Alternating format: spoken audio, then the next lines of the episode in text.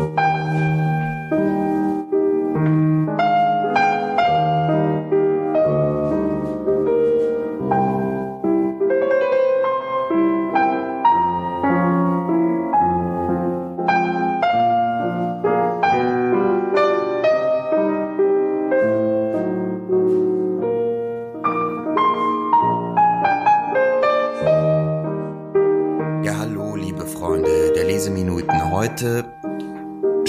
etwas an. Ich bin recht glücklich, dieses Buch in der Hand zu halten, weil es ist ein Buch, ich habe die letzten zwei Wochen das gelesen und lange nicht mehr ein Buch gehabt, äh, das mich das mich so sehr zum Lachen gebracht hat, wie dieses auf der einen Seite, weil es so von wahnsinnig vielem Quatsch einfach auch äh, gefüllt ist, also ausgedachtem, Fantasie, fantasiereichem Quatsch. Auf der anderen Seite ist es aber auch ein Buch, das unheimlich viel Mut macht, unheimlich viel inspiriert, irgendwie Mut macht, um noch kreativer zu sein, äh, wenn man irgendwie Ideen hat, verrückte, ausgefallene Ideen, diese Ideen in der Tat, in die Tat umzusetzen und einfach zu machen und gar nicht lange überlegen, ob das jetzt nun scheitern kann oder nicht, ist völlig egal. Diese Geschichte lehrt eines und zwar, dass man, egal welche Idee man hat, egal wie verrückt sie ist, egal wie, wie bescheuert sie ist und egal welche Menschen einem irgendwie ein Garaus machen möchten oder einen Strich durch die Rechnung und sagen, das ist doch totaler Quatsch und Irrsinn und wie willst du denn damit Geld verdienen und so weiter und so fort. Also diese Geschichte lehrt, dass es für keine Idee eigentlich zu schade ist, sie zu versuchen in die Tat umzusetzen, dass man aus jeder Idee auch Positives ziehen kann, dass man eigentlich mehr Erfinder sein sollte im Leben und äh, einfach ja vielleicht nicht auch nicht nur diese nicht nur eine Sache im Leben nicht nur einer Sache im Leben nachgehen sollte, sondern jedem jedem dämlichen Gedanken de, äh, de nachgehen sollte. Und dieses Buch äh, handelt genau davon. Es ist in der wirklich eine, eine wahre Lebensgeschichte, eine Geschichte, die aber wie gesagt auch davon geschmückt ist, dass vieles eben nicht stimmt. Also dieser Autor, der hat innerhalb seiner seiner autobiografischen Erzählung so viele Bausteine eingebaut, von denen man nur erahnen kann, dass das natürlich nie so passiert ist, weil die einfach so, so, so bescheuert sind, so bescheuert lustig und komödiantisch.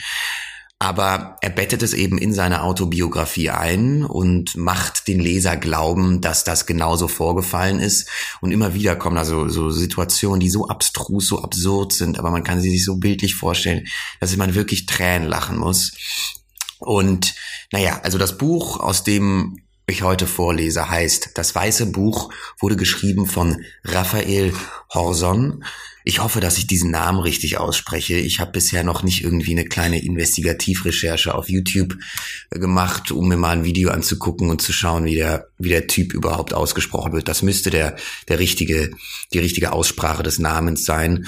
Und dieser Raphael Horson, der hat Vielleicht hat ja jemand schon von, von euch von dem gehört, ja, aber der ist insofern einfach ein wirklich ein beeindruckender Mensch und ein, und ein Genie, weil ja, erstmal, also er ist wahnsinnig facettenreich, ja, und hat ursprünglich Philosoph ist in Hamburg geboren, 1970, hat Philosophie, Latein, Physik und Komparatistik in Paris, München und Berlin studiert, bevor er dann 1995 sich zum Paketfahrer der Deutschen Post ausbilden ließ.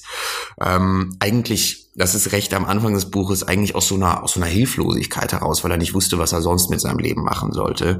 Aber innerhalb des Studiums sich eigentlich schon herausgestellt hat, dass er, dass er irgendwie zu weit für die Welt ist, ja, und immer weiter war als seine Umgebung und seine Mitmenschen. Und dennoch ließ er sich dann 1995 zum Paketfahrer der Deutschen Post ausbilden fand das aber recht grausig und äh, wurde dann irgendwann gefeuert, nachdem er einen Unfall nach dem anderen gebaut hat. So erzählt er das zumindest in seiner in seinem Buch und wurde dann eigentlich ab 1996 äh, Erfinder, kann man nicht anders sagen. Er wurde Gründer zahlreicher Unternehmen wie, wie der berühmten Galerie Berlin-Tokio oder der Wissenschaftsakademie in Berlin, des Möbelhauses Möbel Horson, des Modelabels Gelee Royal und äh, noch einem Fachgeschäft für, für Apfelkuchenhandel, noch einem Nachtclub. Also der Mann, und das ist nicht nur das Einzige, das sind jetzt mal die, die irgendwie langfristig funktioniert haben, seine Erfindungen. Dazwischen kam ein Ding nach dem anderen, dass er irgendwie aus dem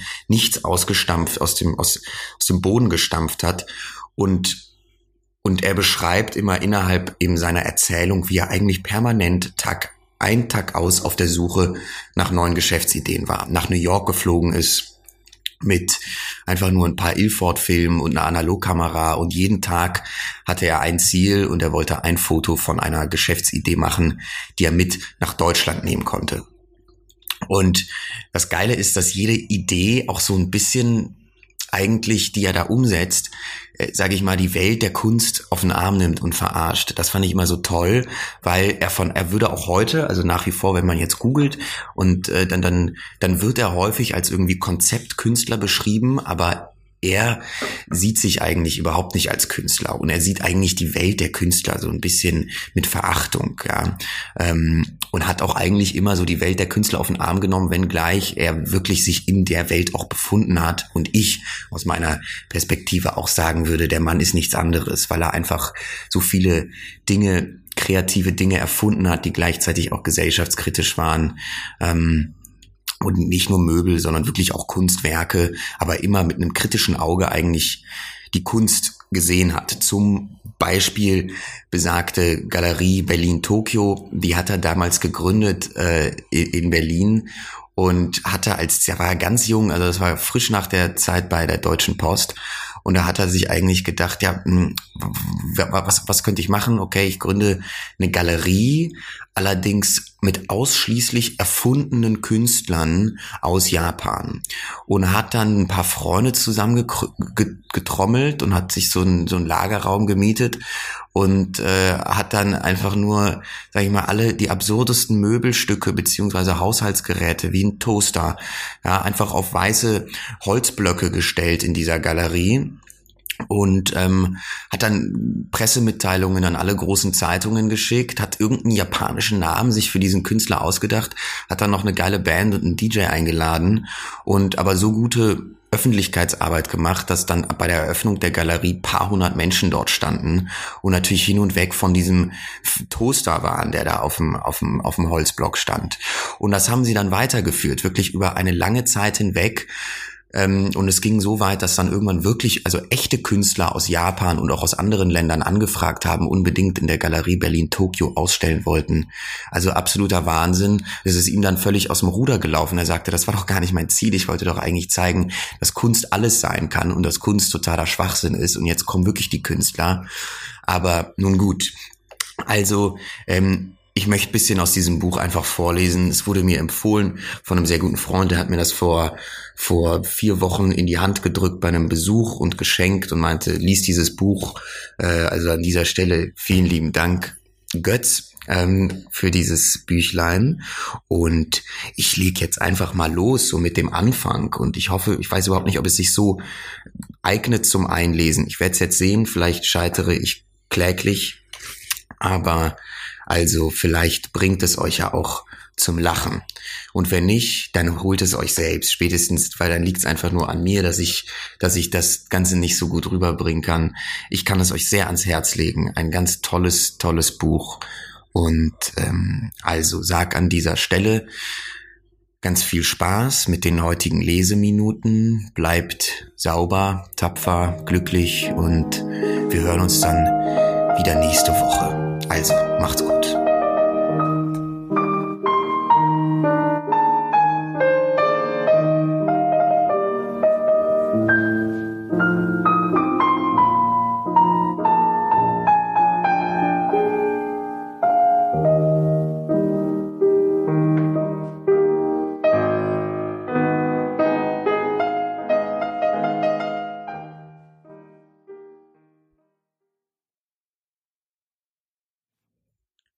Es war sehr still. Ich ging über einen menschenleeren Platz, der von Arkadengängen umgeben war. Die schattigen dunklen Gewölbe hoben sich scharf von den hellen Bögen der Fassaden ab. In der Mitte des Platzes stand ein Pavillon, auf den acht Wege sternförmig zuliefen. Summend spazierte ich einen der Wege entlang. Plötzlich bemerkte ich einen Gegenstand, der in einiger Entfernung vor mir auf dem Boden lag. Als ich etwas näher kam, sah ich, dass es eine Geldbörse war. Ich konnte mein Glück kaum fassen und begann zu laufen. Die Börse war prall gefüllt. An den Seiten quollen grüne und braune Scheine heraus. Als sie direkt vor meinen Füßen lag, sah ich mich noch einmal in alle Richtungen um. Dann bückte ich mich. Ich streckte den Arm aus, ganz langsam, wie in Zeitlupe, um diesen schönen Moment künstlich zu verlängern. Ich schloss sogar die Augen. Ich lächelte. Es ist sogar möglich, dass mir vor voller Vorfreude ein kleiner Speichelfaden aus dem Mund lief. Dann griff ich zu. In den harten, steinigen Boden. Erschrocken riss ich die Augen auf. Das Portemonnaie war weg. Ich drehte mich zur Seite und sah hinter einem Busch einen dicken Jungen stehen, mit roten Backen und weit aufgerissenen Augen. Blitzschnell zog er das Portemonnaie an einem Bindfaden zu sich heran, nahm es hoch und rannte damit davon. Ein kleiner Propeller auf seiner Mütze drehte sich im Wind. Sein Lachen hallte über den leeren Platz. Es klang wie Möwengeschrei. Wie Möwengeschrei einer Möwe aus Stahl. Als der Junge verschwunden war, ging ich zum Pavillon, setzte mich auf eine der Bänke, die in seinem Innern aufgestellt waren, und fing an zu weinen. Stundenlang. Bis der ganze Platz ein Meer aus Tränen war. An dieser Stelle wache ich normalerweise auf, so auch an diesem Tag. Ich drehte mein tränenbenetztes Kissen um, dann griff ich nach dem kleinen Notizbuch, das ich mir bei meiner Ankunft in Paris gekauft hatte und das immer auf meinem Nachttisch lag. Journal de Rêve stand darauf in geschwungenen Buchstaben. Traumtagebuch. Ich schlug es auf und blätterte durch die vollgeschriebenen Seiten. 125 Nächte, 125 mal derselbe Portemonnaie-Traum, Geldbörse las ich, prall gefüllt las ich, dicker Junge las ich, Möwengeschrei. 125 mal, lächerlich. War ich wirklich so sehr vom Wunsch besessen, reich zu werden? Verärgert warf ich das Buch in die Ecke. Für Sigmund Freud mochte das Traumtagebuch großen Sinn gemacht haben. Für mich war es reine Zeitverschwendung. Als ich die Decke hochriss, um aus dem Bett zu steigen, fielen einige Bücher zu Boden, die ich vor dem Einschlafen gelesen hatte. Die Gesänge des Mal d'Aurore von L'Entremont in einer kostbaren Erstausgabe von 1868, Dostojewskis Schuld und Sühne, die neueste Ausgabe des Playboy, Nietzsches Fröhliche Wissenschaft, Jack Londons Der Werwolf von Paris. Mein Blick fiel auf den Reisewecker, der auf meinem Nachttisch stand. Schon 15 Uhr. Ich sprang auf, stieß mit dem Kopf gegen die Dachschräge, fiel seitwärts mit dem Ellbogen auf den glühend heißen Campingkocher, mit dem ich meine Dienstbotenwohnung heizte, schrie auf und fand gerade noch Halt am Waschbecken, das direkt neben meinem Bett an die Wand genagelt war. Womit auch schon mein gesamtes Inventar aufgezählt wäre. Mehr gab es nicht in der zweieinhalb Quadratmeter großen Chambre de Bonn, die ich für ungefähr 5000 Mark im Monat von einer alten Dame mietete. Ich behielt meinen grauen Wollpullover und meine weiße Leinhose, die ich auch als Pyjama benutzte, gleich an und warf meinen dunkelblauen Duffelcoat über, den ich mir gekauft hatte, weil ich ihn für sehr französisch hielt. Dann stürmte ich auf den Korridor. Vorsichtig stieg ich über den dicken, schnarchenden Mann, der mit einer roten Rose auf dem Bauch vor der Tür meines Nachbarn lag. Dann rannte ich die sechs Etagen der Dienstbotenaufgangs hinunter, laut die Marcel pfeifend. Am Eingang zur Metro kaufte ich mir ein Croissant und eine heiße Schokolade und stieg damit in den Zug. Eine halbe Stunde später war ich in der Universität. Der Saal war zum Bersten gefüllt, wie immer. Die Studentinnen und Studenten redeten aufgeregt durcheinander in Erwartung des großen wöchentlichen Spektakels. In der Mitte der Bühne stand ein hoher Katheder aus Sandelholz. Er war so hoch, dass auch noch die Studenten in der letzten Reihe den Kopf heben mussten, um den Redner zu sehen. Hinter dem Katheder hing über die gesamte Breite der Bühne ein acht Meter hoher dunkelroter Samtvorhang. Ich schaute auf die Armbanduhr meines Nachbarn. Ich selber trug selbstverständlich keine. Sie zeigte genau 16 Uhr. Der zwergwüchsige Saaldiener, der am Rand der Bühne gesessen hatte, erhob sich nun und schlug mit einer großen Holzstange, ungefähr doppelt so hoch wie er selbst, dreimal mit ehrfurchtgebietenden Pausen dazwischen auf den dunkel dröhnenden Bühnenboden. Das Licht im Saal erlosch. Alles verstummte. Nun erstrahlten im Bühnenboden verborgene Lampen, die den Samtvorhang von unten verheißungsvoll beleuchteten. Mein Herz schlug schneller und schneller. Auch der Katheder wurde nun von unten bestrahlt. Es folgten weitere endlose Minuten. Kein Ton war zu hören. Dann, mit einem Mal, teilte sich lautlos der Vorhang und aus dem Spalt trat heraus er, Jacques Derrida. Würdevoll, aber ohne falschen Pomp, stieg er die Treppen zum Rednerpult empor.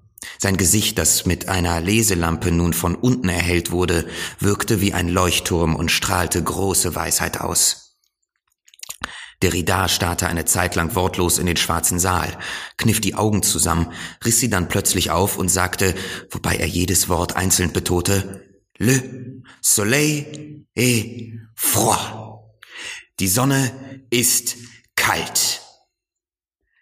Empört sprang ich von meinem Sitz auf, rückte mit beiden Händen mein Barett zurecht, das mir beim Aufspringen vor die Augen gerutscht war, und rief mit meiner angenehm hellen Stimme im akzentfreien Französisch, aber Monsieur le Maître, wie kann das sein? Noch gestern war ich in den Tuilerien und habe mich gesonnt, und die Sonne war heiß.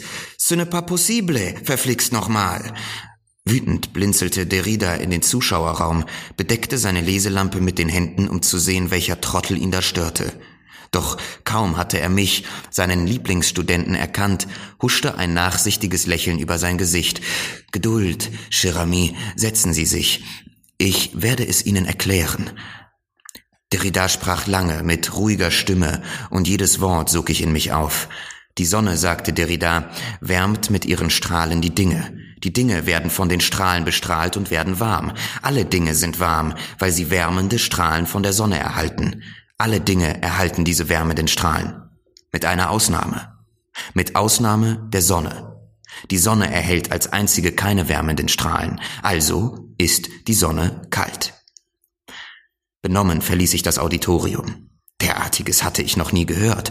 Aber wenn es stimmte, dass die Sonne nicht heiß war, sondern kalt, und das hatte Demetria eindeutig bewiesen, dann konnten auch alle anderen Wahrheiten ebenso gut Unwahrheiten sein. Dann konnte schwarz auch weiß sein und zu dunkel hell. Dann konnte Sinnvolles auch sinnlos und Sinnloses sinnreich sein. Dann konnte ein Tapetenladen auch eine Hochschule sein oder eine Ziege ein Bademeister. Denn ob etwas richtig oder falsch war, gut oder böse, hässlich oder schön, das steckte nicht in den Dingen selbst.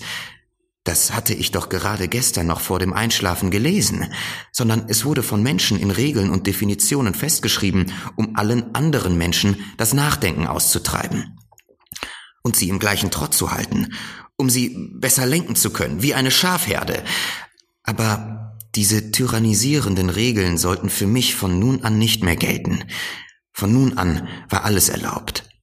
Von nun an wollte ich selber bestimmen, wie diese Welt zu sehen war und wie in dieser Welt zu leben war.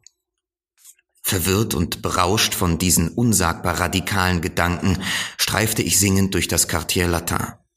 Am Ufer der Seine kletterte ich auf einen Lastenkahn, schnitt die Taue durch und ließ mich durch das nächtliche Paris treiben.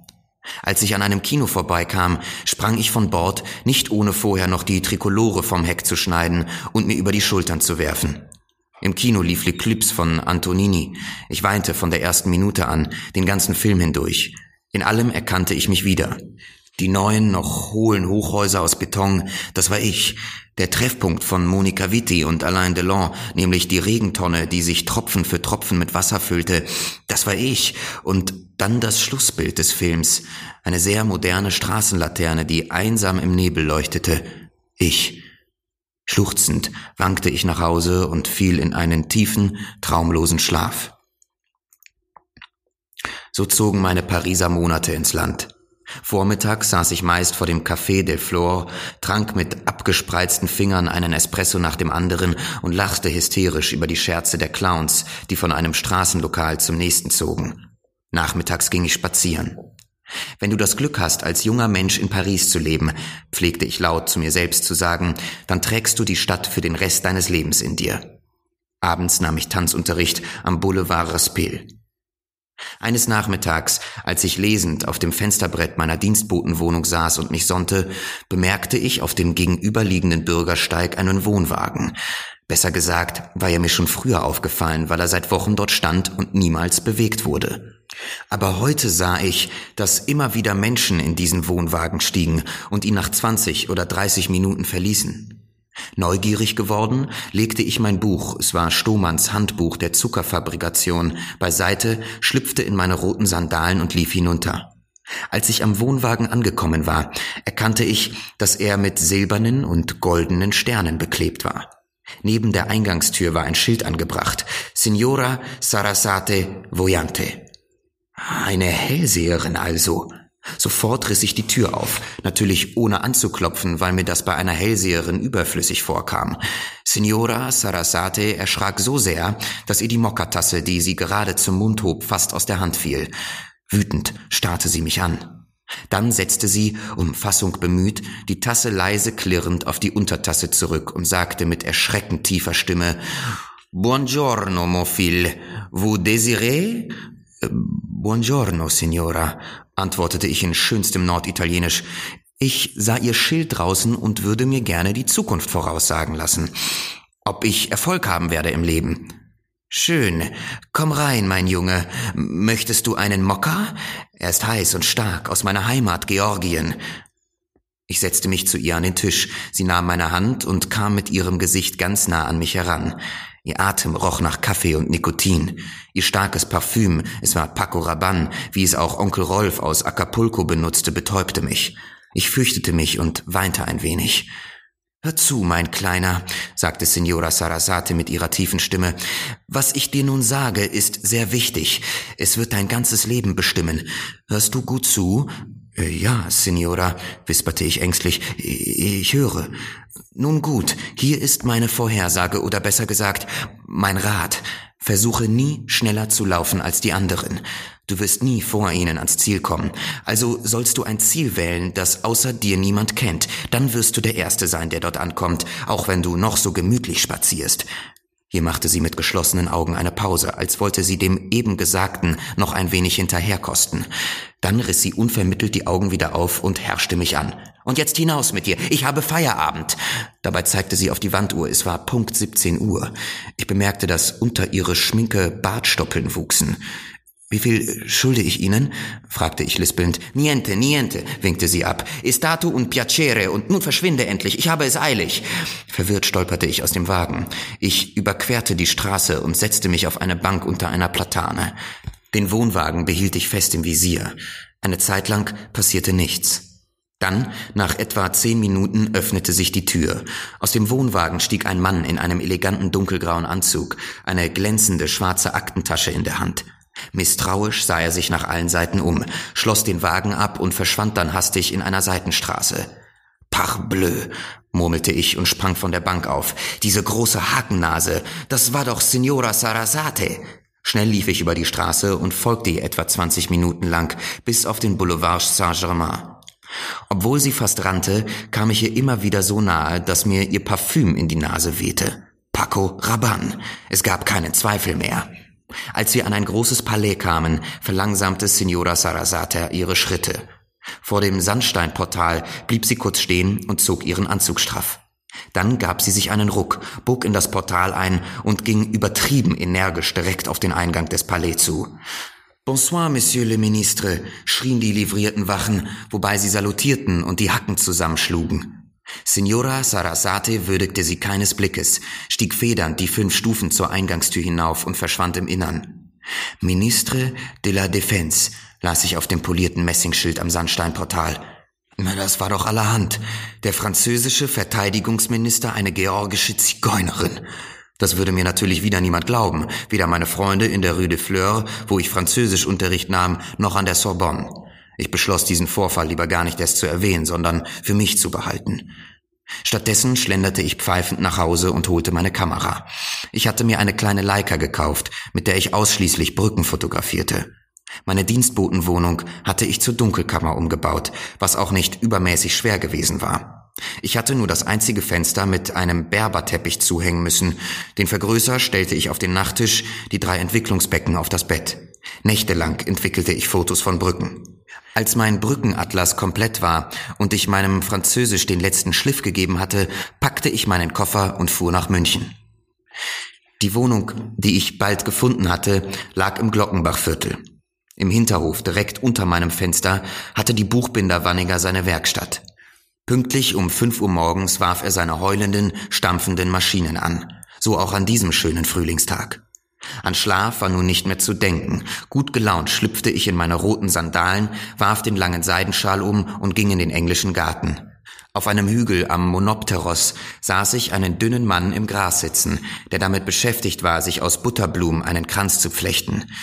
Wer sind Sie und was machen Sie da? fragte ich neugierig. Nur mäßig interessiert sah er mich an, wandte sich dann wieder seinem Blumenkranz zu und murmelte Scire volunt omnes, mercedem solvere nemo. Wissen wollen alle, dafür zahlen will keiner.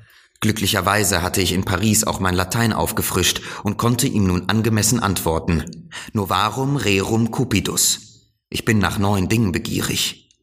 Felix qui potest rerum cognoscere causas, entgegnete er seufzend. Glücklich, wer den Ursprung der Dinge erkennen kann. Da ich sah, dass er alt und weise war, sagte ich, above majore discit arare minor. Vom älteren Stier lernt der Jüngere pflügen. Taurum tollet, qui vitulum sustulerit, antwortete der kluge Mann, stand auf und setzte sich seinen Butterblumenkranz auf.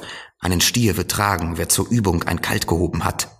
Semper aliquid adiscendum est, bestätigte ich etwas übereifrig. Es gibt immer etwas dazu zu lernen. In spice Felix Eris, versprach er mir. Schau herein, du wirst glücklich sein. Zum Abschied wollte ich ihm noch etwas besonders Nettes hinterherrufen. Aste sudor abest, salvia musuque. Du leidest weder an Schweiß noch an Auswurf, noch an Schnupfen. Aber Professor Hoy war schon hinter einer Ecke verschwunden. Die folgenden Monate verbrachte ich also im Seminar des Professor Hoy des einzigen Menschen außerhalb des Vatikans, der fließend Latein sprach. Salve Magister, salvete discipuli, so ging es nun Tag für Tag, wenn Professor Hoy, in eine weiße Toga gehüllt, eine goldene Leier in der linken Hand den Raum betrat. Grammatikalische Feinheiten wurden diskutiert, Gerundium und Gerundivum unterschieden, die Metamorphosen des Ovid wurden hexametrisch vorgetragen, und in den ersten Wochen war ich noch amüsiert. Dann war ich irritiert, dann deprimiert. Langweile schlich sich ein. Ich war unterfordert. Eines Tages, wir rezitierten gerade Plinius im Chor, stand ich auf und rief dabei, zur Abwechslung diesmal auf Altgriechisch, Anegnon, Egnon, Kategnon. Ich habe gelesen, ich habe verstanden, ich habe verworfen. Damit ging ich zum Ausgang. Sapientia non est in literis set in rebus, sagte ich zum Abschied, als ich die Tür zu Professor Heuss Seminar für immer zuwarf.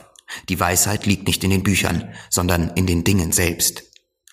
Am Münchner Hauptbahnhof sah ich ein Werbeplakat. Komm nach Berlin stand in großen Lettern unter einer Nachtaufnahme der ewigen leuchtenden und einer alten Legende zufolge niemals schlafenden Stadt.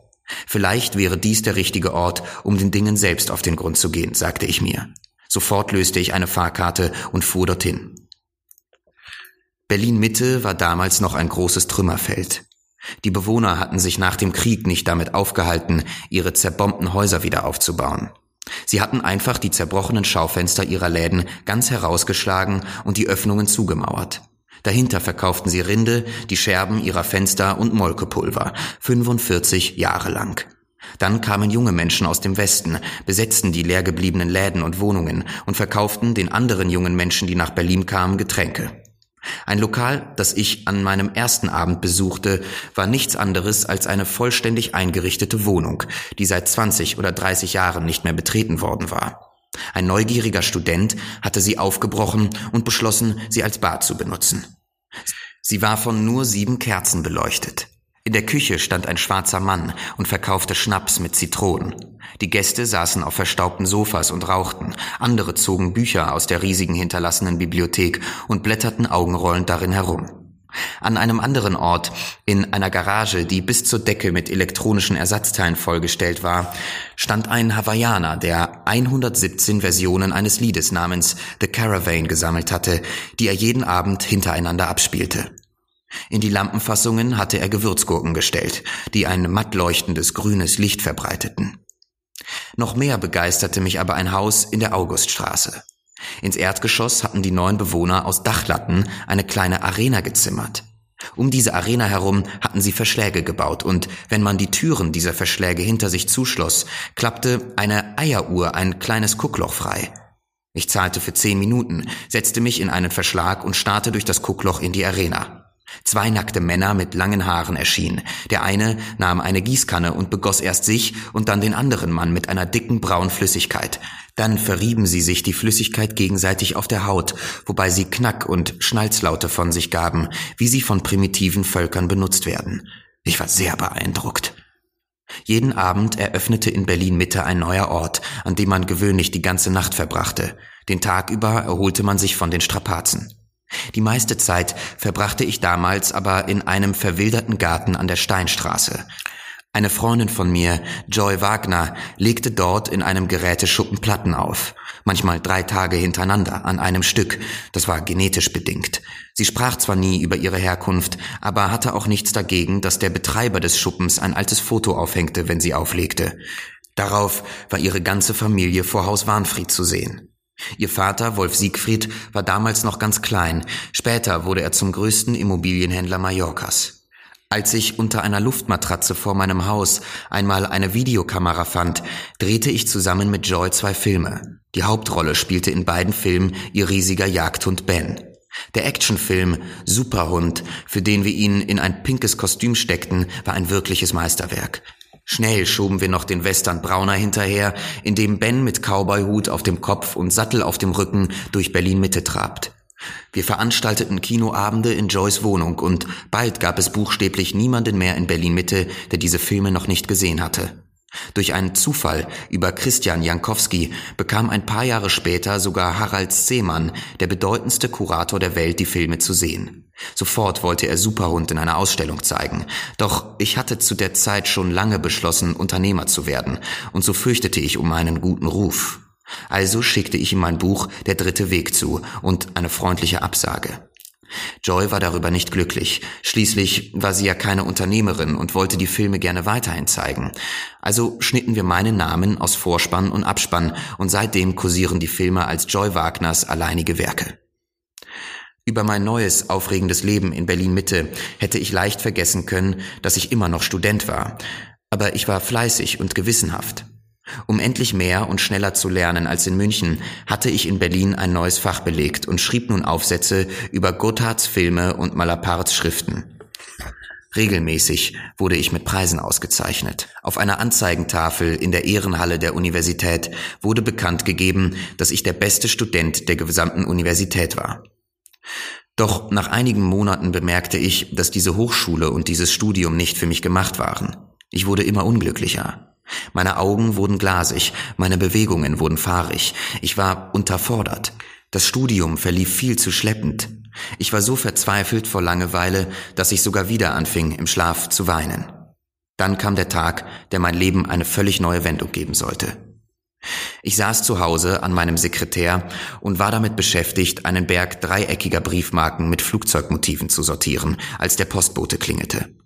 Der Direktor der Universität lud zu einer Informationsveranstaltung ins Auditorium Maximum.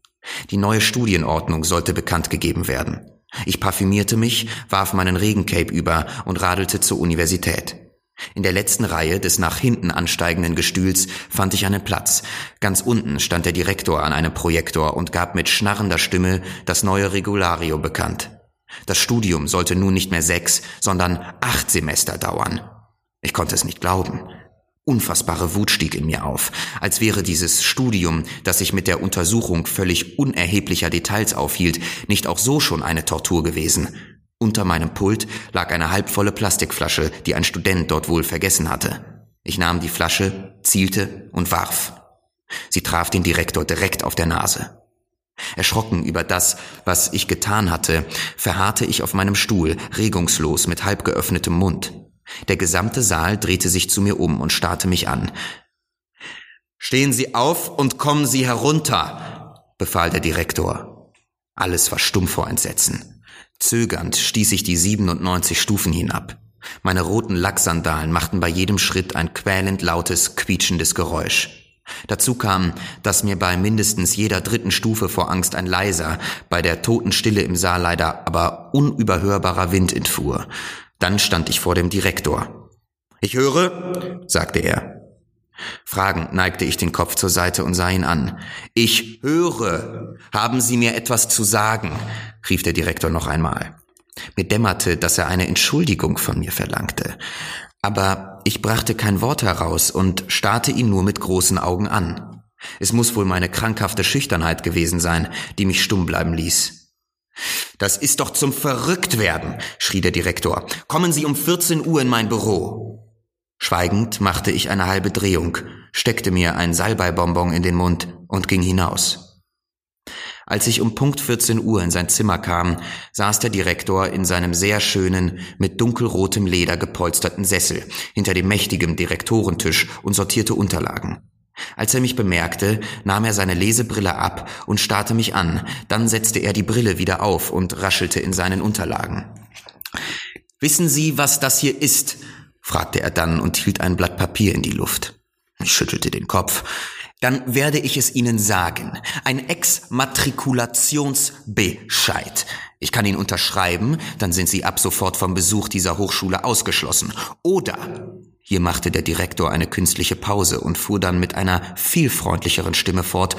Oder ich kann ihn ganz einfach wegwerfen und alles vergessen.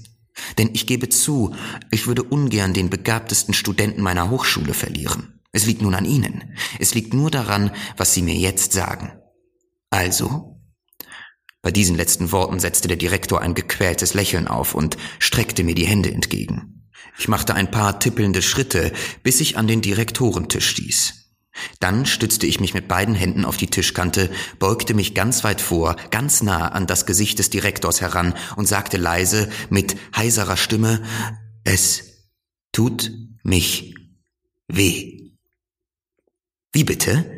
fragte der Direktor und schnellte zurück, als hätte er sich verhört. Ich habe kalt am Bauch, eigentlich hatte ich etwas ganz anderes sagen wollen, etwas Versöhnliches, und dann wurde dieser unfassbare Unsinn daraus. Beim Hinausgehen hörte ich, wie der Direktor mit einem riesigen kratzenden Gänsekiel meine Entlassung unterschrieb. Was er nicht wusste, war allerdings, dass vor der Tür schon seine Tochter Sophia auf mich wartete. Ich hatte ihr bei einem Essen im Haus des Direktors einmal zugezwinkert und sie hatte sich sofort in mich verliebt. Als sie mich aus dem Direktorenzimmer herauskommen sah, sprang sie von ihrem Stuhl auf und fiel mir um den Hals. Wir fuhren zum Eiscafé Venezia, aßen zwei große Bananasplit mit sehr viel Sahne und gingen dann zu mir nach Hause.